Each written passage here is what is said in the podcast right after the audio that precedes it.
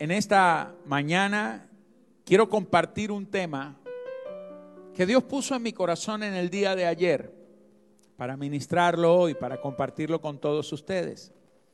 Yo le he puesto por título, Rompe el pasado con la gloria venidera.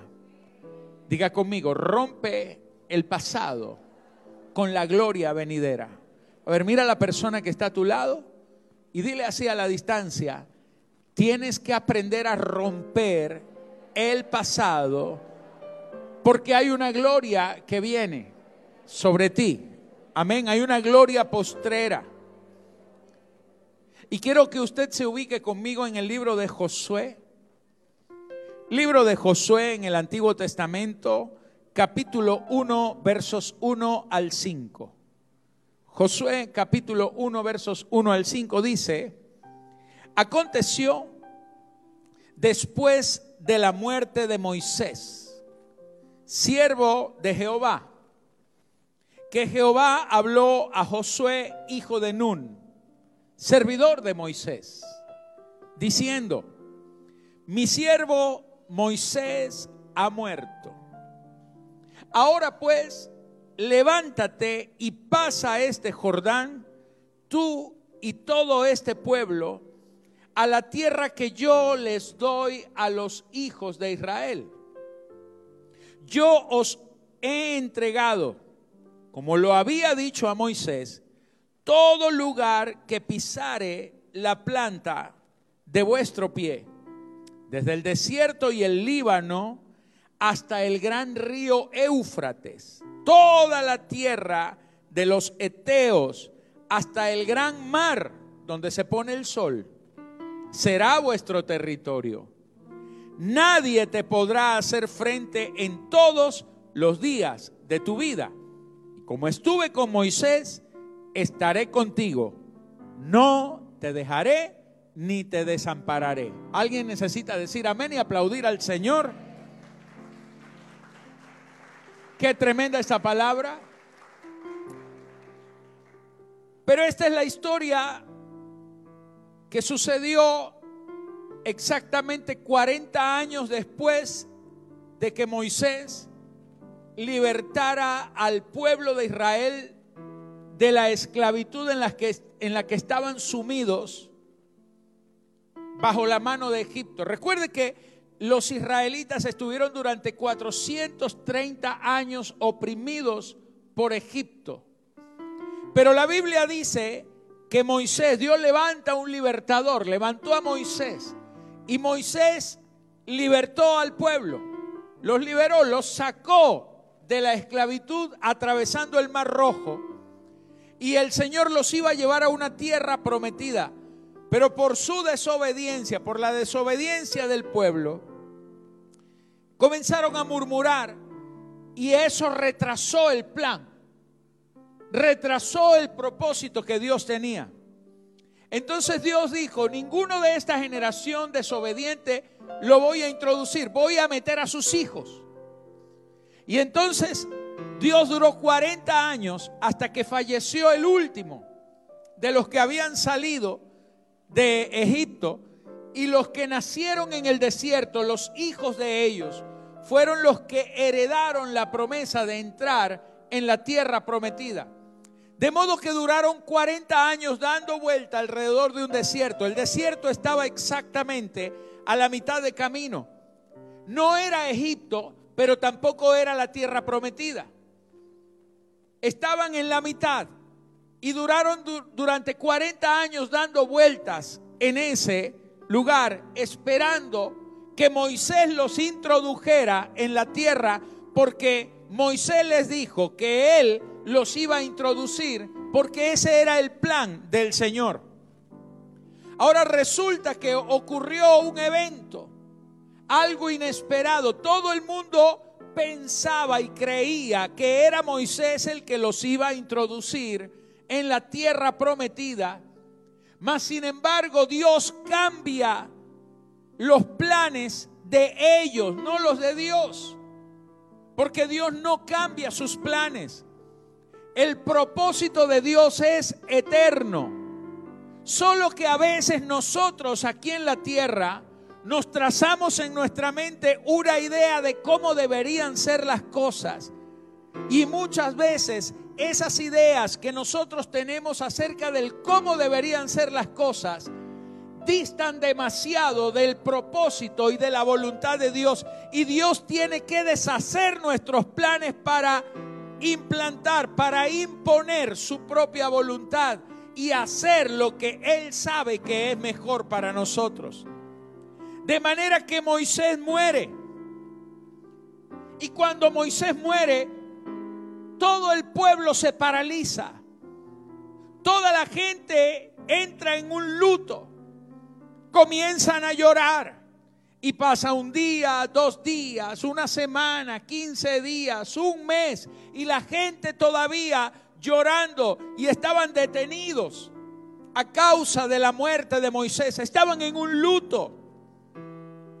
Entonces mientras están en ese dolor, en ese luto, recordando a Moisés, hablando de Moisés, Qué tremendo que era Moisés. Antes que lo querían matar, hubo un día que lo querían matar, pero ahora el lindo Moisés. Hay un dicho que dice que nadie sabe lo que tiene hasta que lo pierde. Y eso habla solamente de la inconsistencia de nuestros pensamientos y de nuestro corazón. Porque Nadie sabe lo que tiene hasta que lo pierde. Quiere decir que nunca lo valoraste mientras lo tenías. Y que después que no lo tienes, ahora sí te resulta importante y valioso. Pero entonces la gente estaba allí en un luto por Moisés. Pero lo tremendo no era que, que Dios estuviese o no de acuerdo con el luto. Usted tiene derecho a sentir dolor. Pero usted no tiene derecho de detener el propósito a causa del dolor. Y entonces entendí lo siguiente cuando leía esta escritura. Es que cada temporada de nuestras vidas, a ver, levanta las manos y diga conmigo, cada temporada de nuestras vidas tiene su propia gloria. Amén. Hay temporadas que se caracterizan por la gloria que se maneja en esa temporada. Y cada temporada manifiesta un nivel de bendición. En cada temporada de tu vida Dios hace algo y tiene gente asignada para esa temporada. Nosotros los venezolanos estamos todos los días escuchando personas que anhelan la Venezuela que ya pasó. Y tenemos 20 años diciendo, yo sé que vamos a volver a ser otra vez como antes. Entonces tenemos un poco de gente, una generación, aún una generación nueva que no conoció la Venezuela de 20 años atrás. Y los ponemos a ellos, perdóneme que le dé la espalda, a mirar hacia atrás. Cuando una generación no puede reconstruir una Venezuela que no conoció. Y en vez de estar mirando el propósito, en vez de estar mirando lo nuevo, en vez de estar mirando y anhelando no lo que sucedió, sino lo que no ha sucedido todavía, la Venezuela posible, por ejemplo, amén. Estamos todavía condenando a gente a mirar atrás y a llorar por algo que ya pasó, por algo que ciertamente fue bonito y tuvo gloria. Pero diga conmigo, cada temporada tiene su propia gloria. Pero diga esto, pero las glorias pasadas no sirven para las nuevas temporadas. Ay, ay, ay, ay, ay. La gloria que pasó no te sirve para lo que Dios va a hacer. Hay gente que no entiende, por ejemplo, que nosotros estamos ahora en una nueva temporada, en una nueva dimensión. Dios nos ha introducido como visión en algo totalmente diferente. Y si usted está pensando que esto va a ser igual que antes, pues no está en lo correcto. Porque la temporada anterior tuvo gloria, fue buena, aprendimos, caminamos, fuimos bendecidos, fuimos enseñados, fuimos dirigidos, pero ahora Dios nos está introduciendo en algo totalmente distinto y esta temporada nueva para nosotros como visión traerá una gloria nueva, traerá gente nueva, una asignación nueva porque cada temporada tiene su gloria. Vamos, denle un aplauso fuerte al Señor.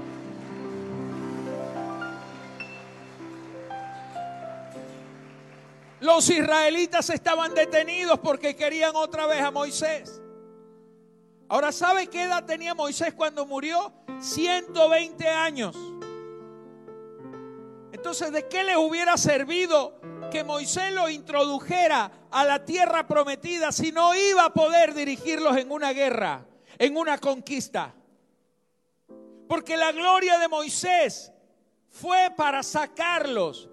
Pero Dios estaba levantando a alguien nuevo. Dios estaba levantando a Josué, que aprendió de Moisés, que heredó, pero no murió con Moisés. Se levantó después que Moisés murió y Dios lo estaba levantando para traer una gloria nueva para la siguiente temporada de aquel pueblo. Por eso no puedes hacerle un altar al dolor. Vamos, dile al que tienes a tu lado, no le hagas un altar al dolor. Deja el dolor atrás. El dolor pertenece a la temporada pasada. Si hoy vives con dolor, el dolor de hoy te está quitando el gozo.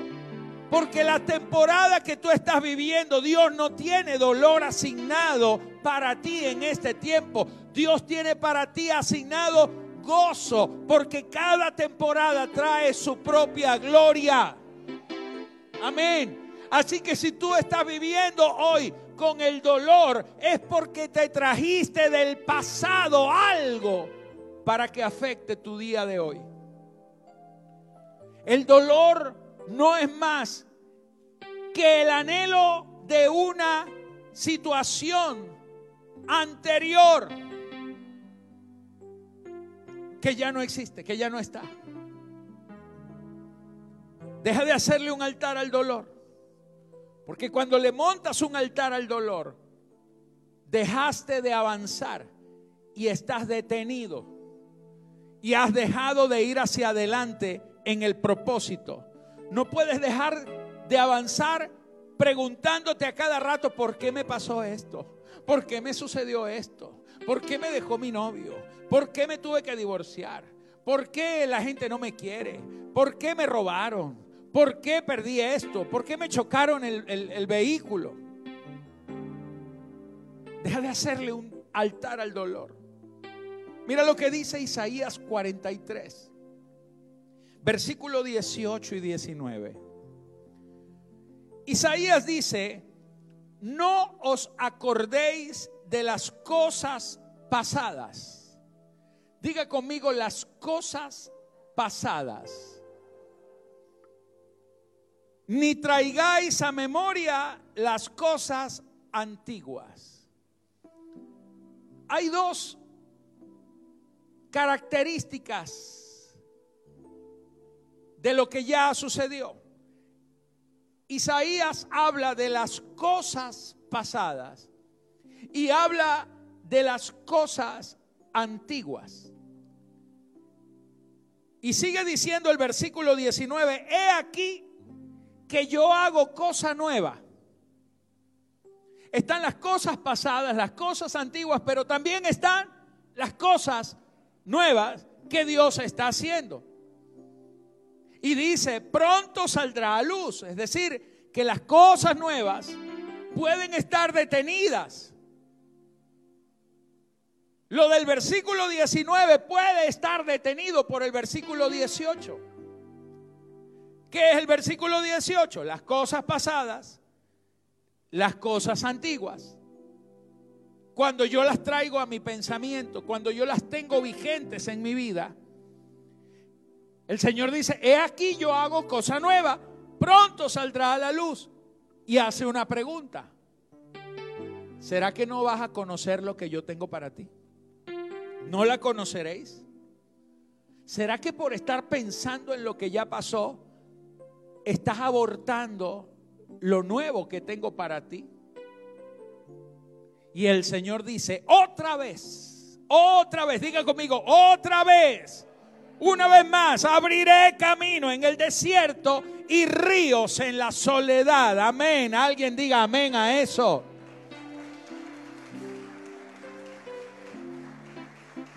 Yo quiero antes de avanzar, quiero dejarle claro este pensamiento del Señor aquí. Porque Isaías habla de dos cosas.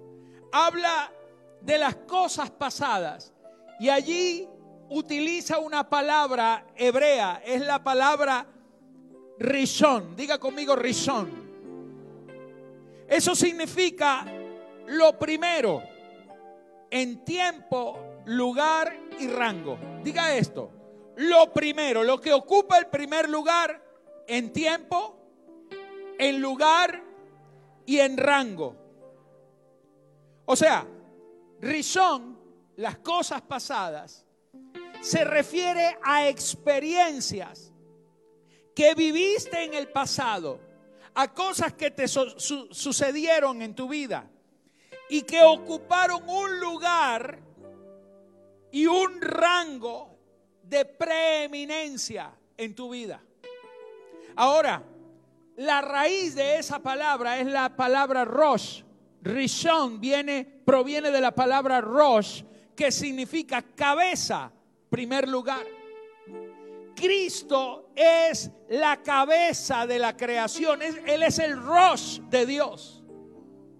Pero cuando aquí está hablando de la cabeza, Isaías dice, hey, no hagas que las cosas pasadas se vuelvan la cabeza, se vuelvan lo primero en tu vida.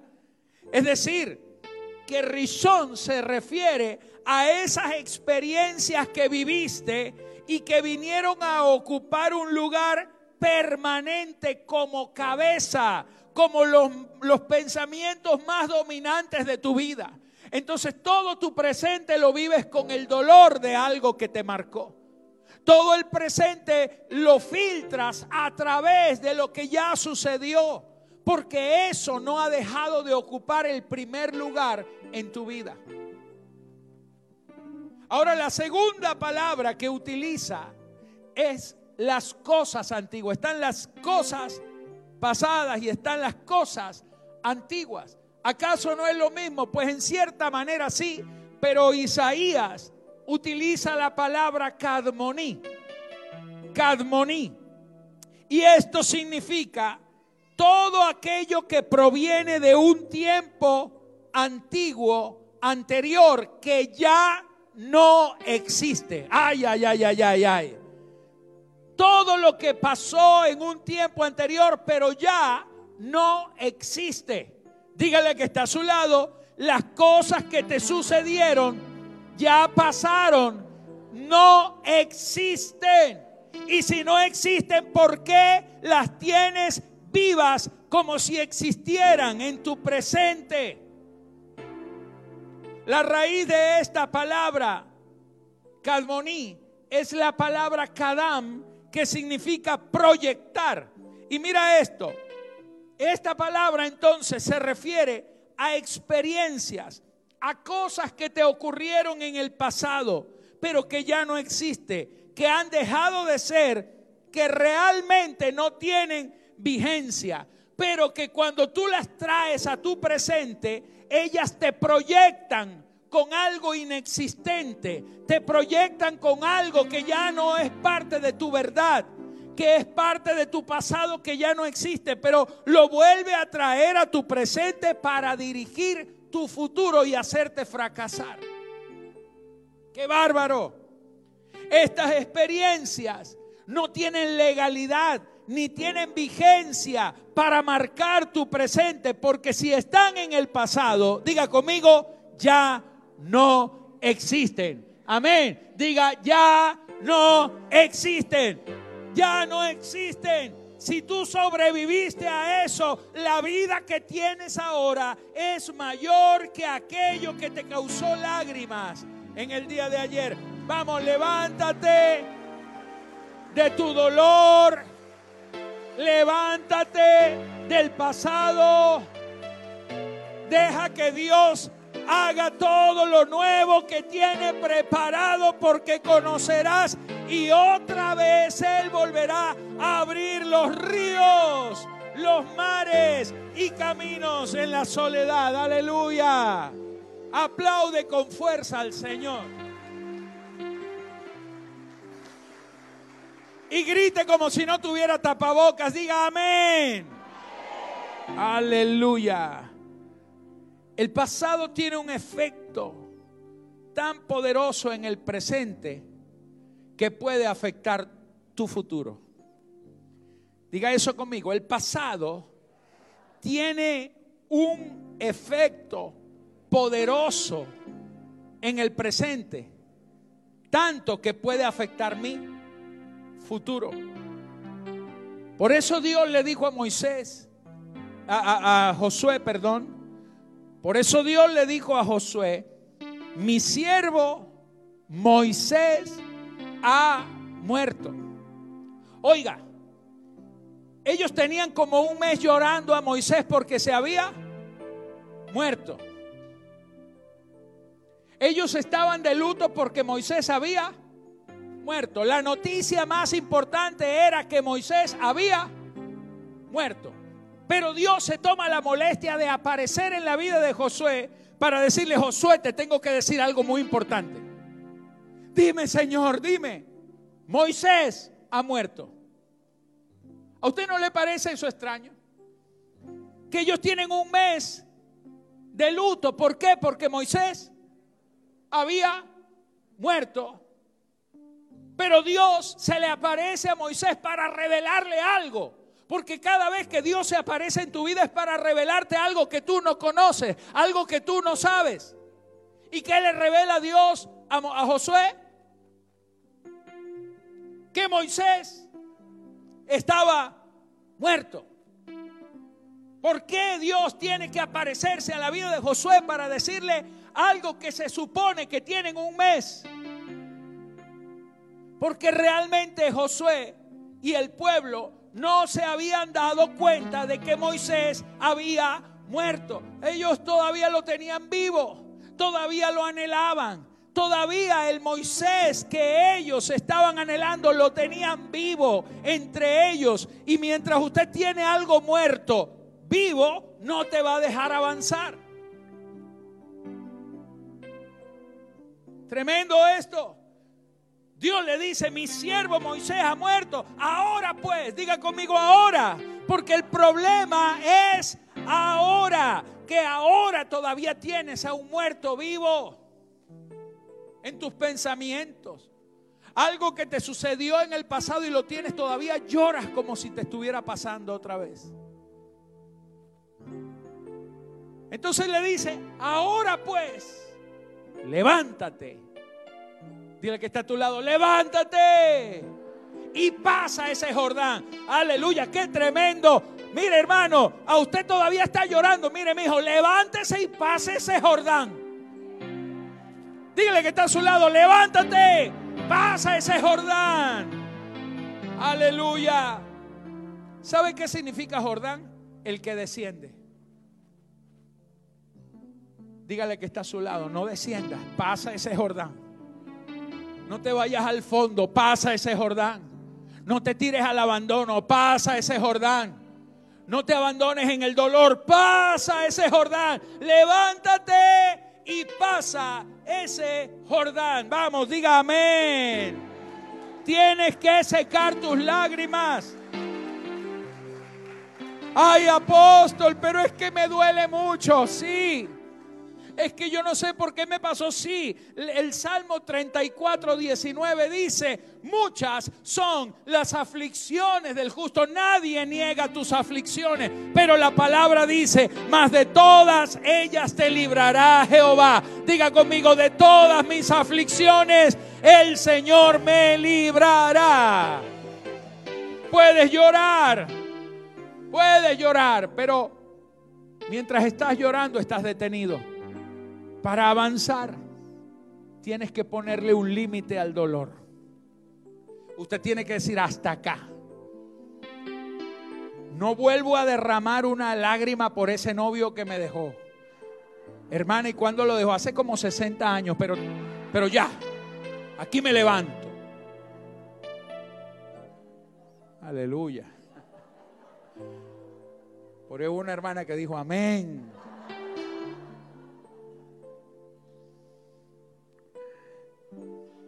Ahora escucha, puede morir un visionario, pero la visión no se muere con él. Porque la visión no es del visionario, es del que le dio la visión a ese visionario. La visión es de Dios. Dios le dijo a Josué en el versículo 3, yo os he entregado, como le había dicho a Moisés, todo lugar que pisare la planta de vuestros pies. Es decir, Moisés se murió, pero la promesa no. Dios le está diciendo, sí, yo, yo se lo dije a Moisés. Pero el hecho de que él haya muerto no quiere decir que mi palabra se murió, que mi promesa se murió. No, no, no, no, no, no, no. Yo te he entregado, como lo dije a Moisés, todo lugar que pisare la planta de vuestro pie. Ahorita acaba de morir o de partir con el Señor, porque los, los hijos de Dios no morimos, dormimos mientras Él nos resucita. Acaba de partir con el Señor Luis Palau. mucha gente se pregunta, ay, Él me profetizó que yo iba a ser un tremendo predicador y mira, todavía estoy acá. Es que Él puede haber pasado, pero lo que dijo no era de Él, era del Señor. Así que usted entienda esto. Dios le entregó una promesa al pueblo a través de Moisés, pero la promesa no se murió con Moisés. Por eso Dios le dijo, yo les he entregado. Ay, diga conmigo, Dios me ha entregado. Dios les, el Señor dijo, yo os he entregado. No dice, yo os entregaré.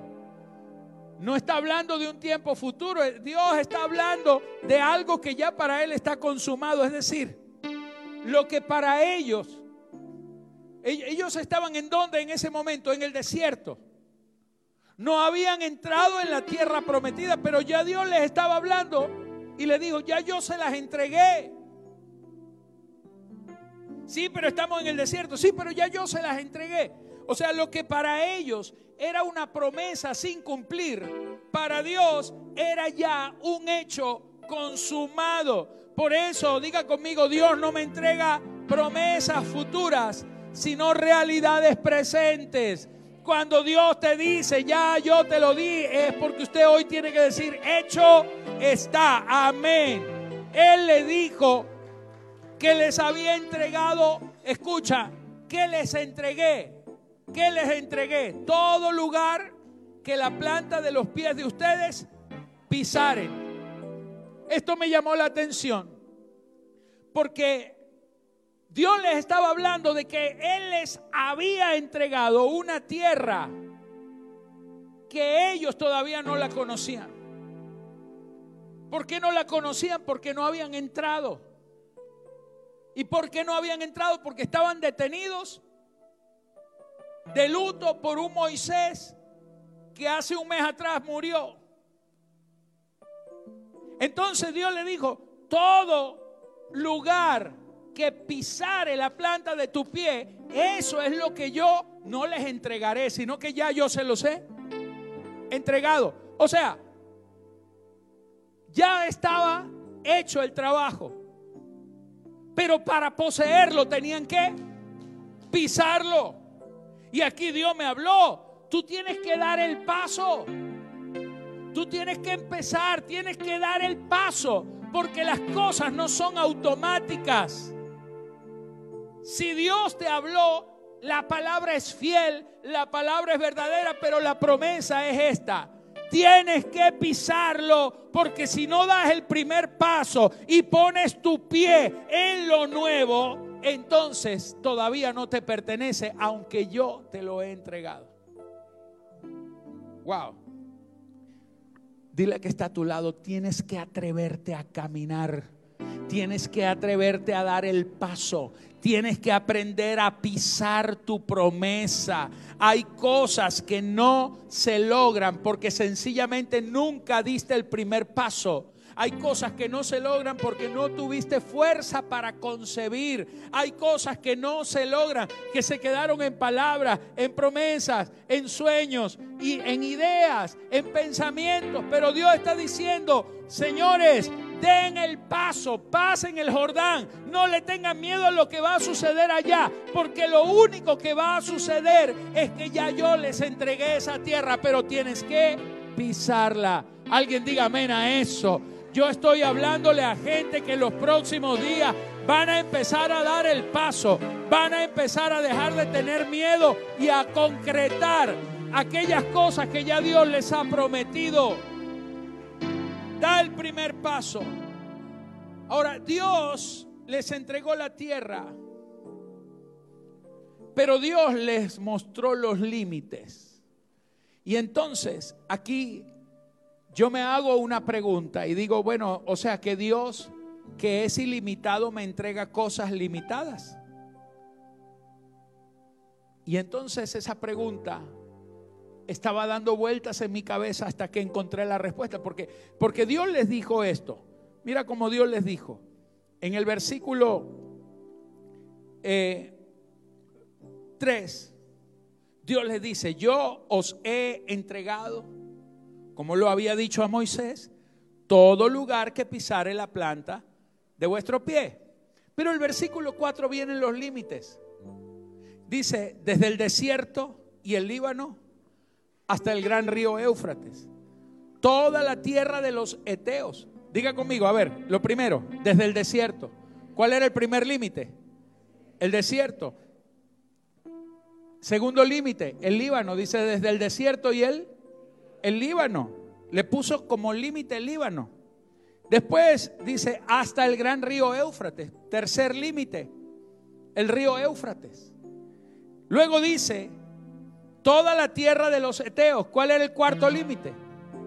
La tierra de los Eteos. Y el quinto límite, hasta el gran mar, donde se pone el sol. Todo eso será vuestro territorio.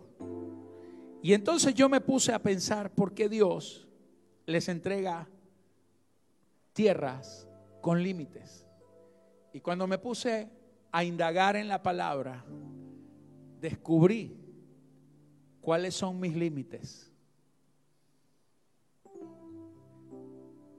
Y mira, el primer límite es el desierto. La palabra desierto en la lengua hebrea es una palabra compuesta por dos palabras, que es la palabra midbar. Y esta palabra está compuesta por dos. La primera de ellas es la palabra mad en hebreo, que significa territorio, un campo, una extensión.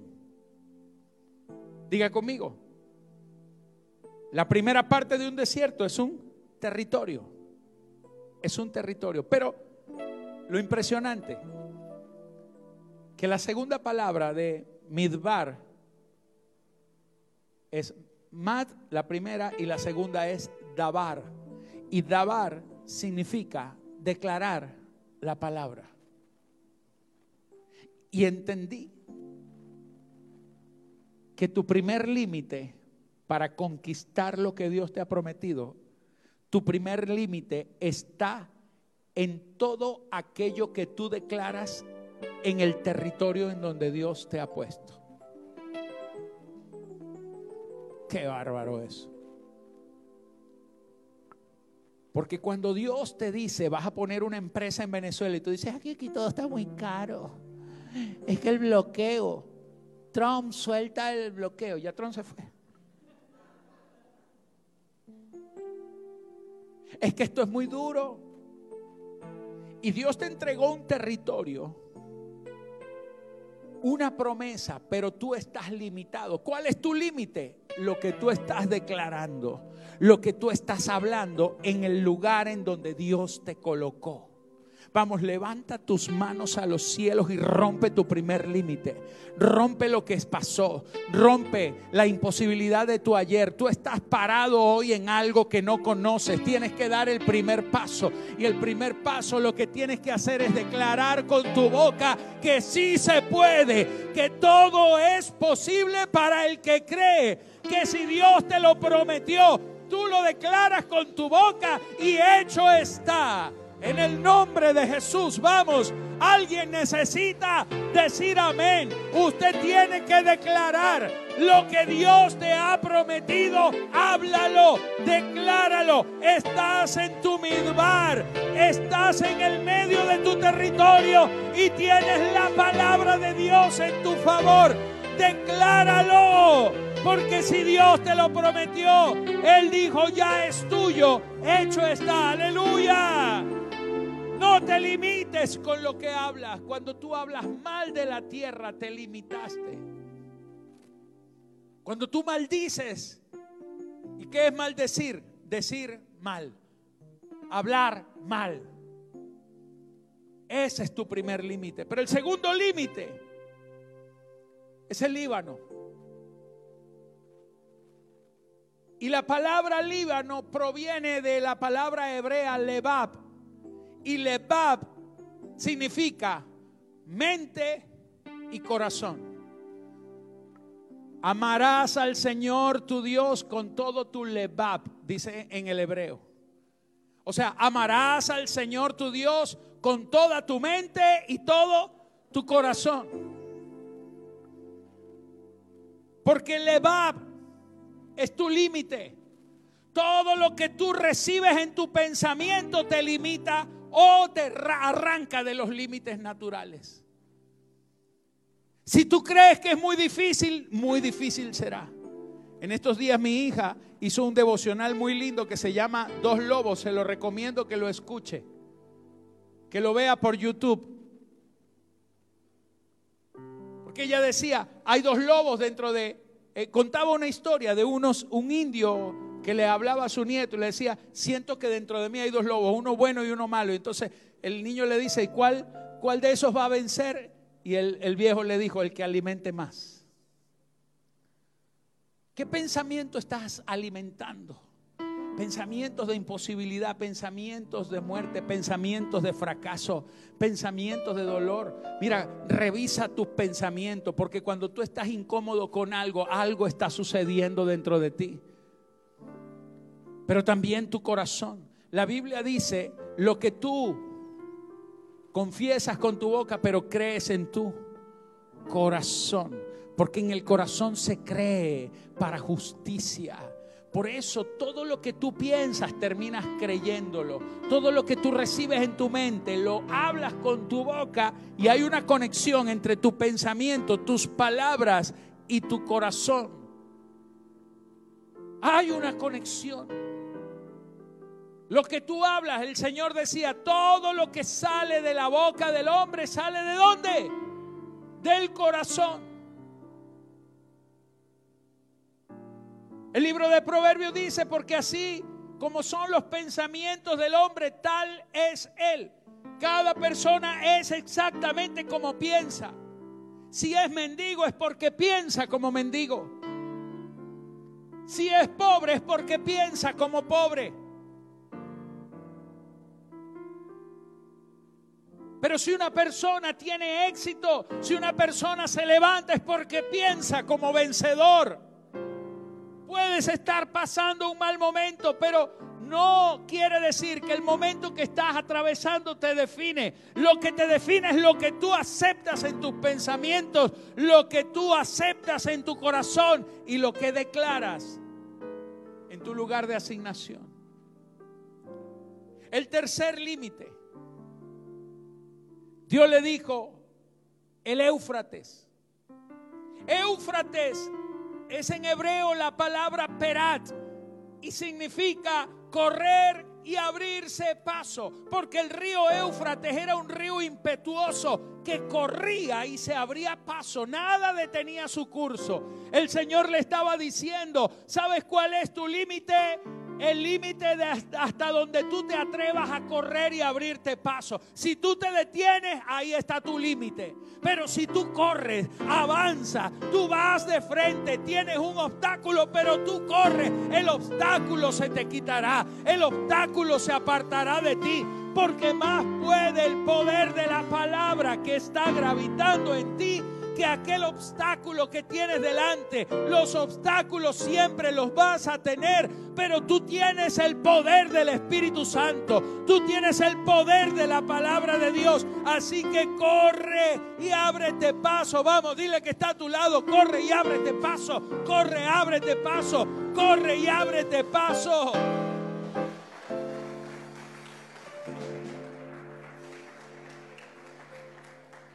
Tu límite está en tu aceleramiento y en tu avance. El cuarto límite. El Señor le dijo la tierra de los eteos. La palabra eteo significan los que habitan en Het. De ahí viene eteo, de Het.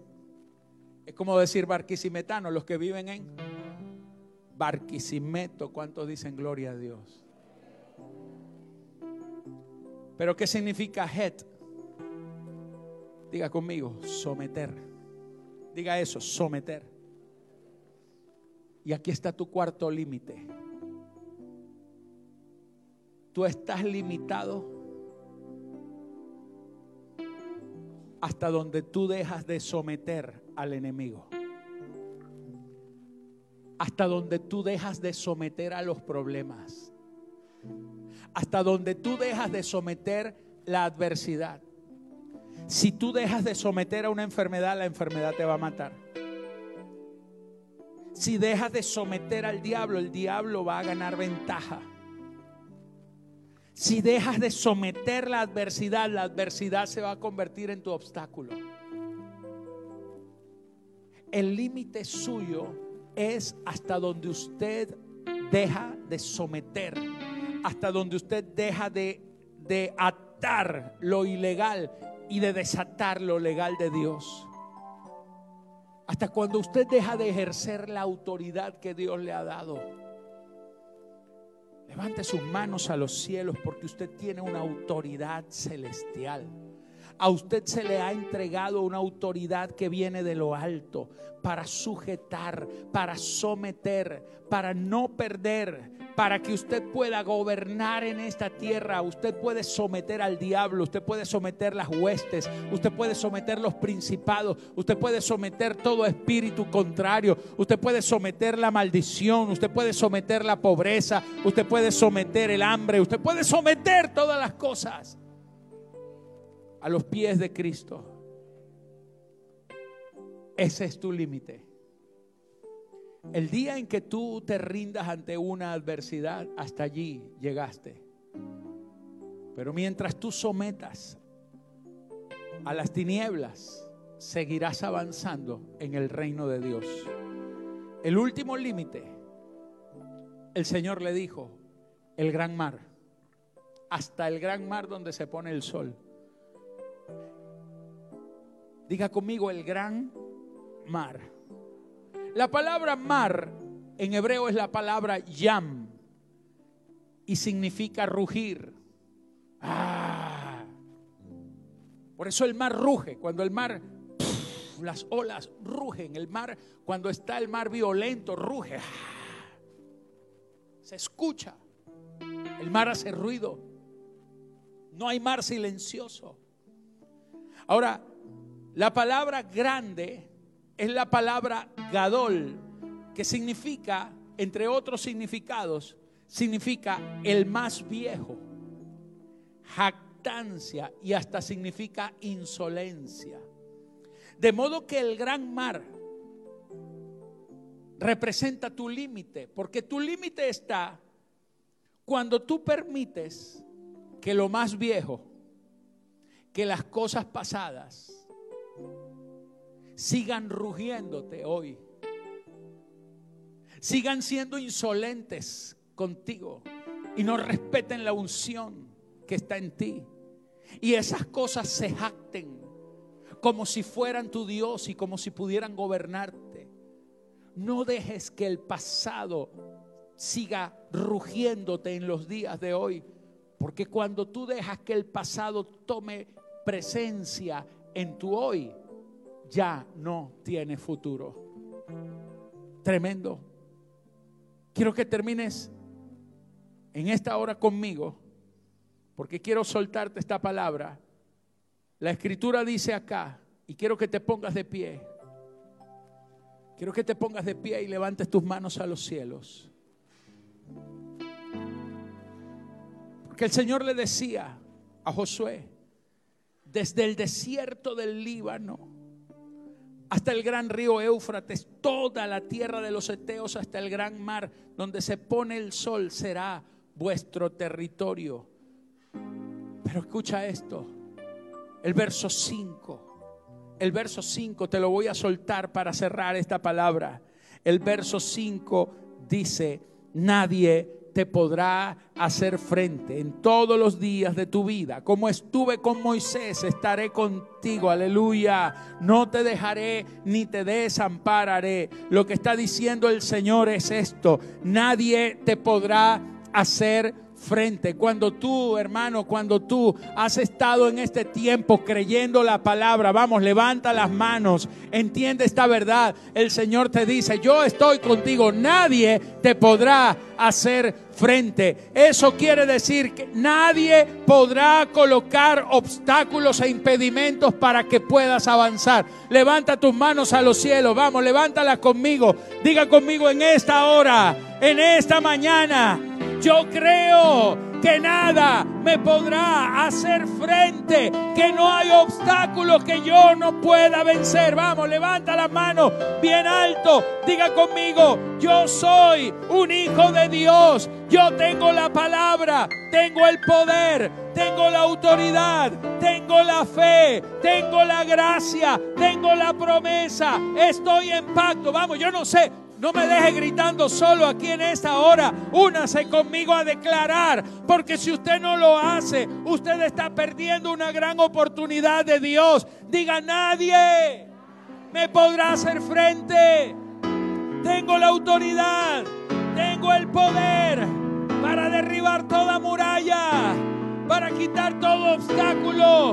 En el nombre de Jesús.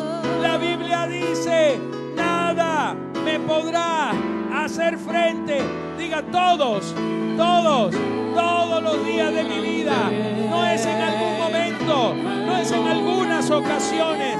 Cuando es todos los días de mi vida. Y eso implica tu hoy, tu ahora, hoy, lo que te está obstruyendo, lo que te está afectando. Hoy, en el nombre de Jesús, se cae, se cae por el poder de Dios. La Biblia dice, como estuve con Moisés, estaré contigo. Levanta las manos. Hay una promesa. Él no te soltará. El mismo que te sacó ayer, te sacará hoy. El que te bendijo ayer, así como lo hizo ayer, también lo hará hoy. Él lo volverá a hacer. Yo volveré otra vez a abrir los ríos Aleluya. Y por último dice, no te dejaré, levanta la mano, no te dejaré, dice el Señor, no te dejaré ni te desampararé, porque eso quiere decir que lo que falta por terminar, Él promete que estará contigo hasta el final, hasta que veas que ha hecho lo que ha prometido. Levanta las manos y aplaude. Dale la gloria al Rey. Algo gracias Señor. Dígale algo grande viene. Algo grande viene. Vamos a aplaudir y cántalo.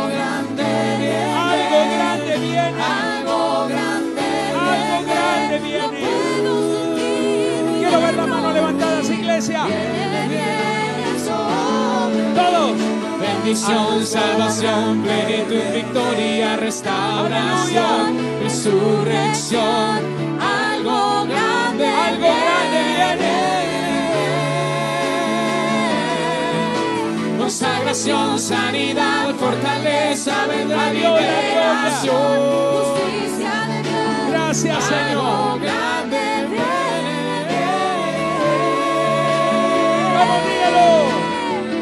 Algo grande viene. Algo grande. Algo grande viene. Lo puedo sentir. ¿Cuándo lo están sintiendo en esta hora?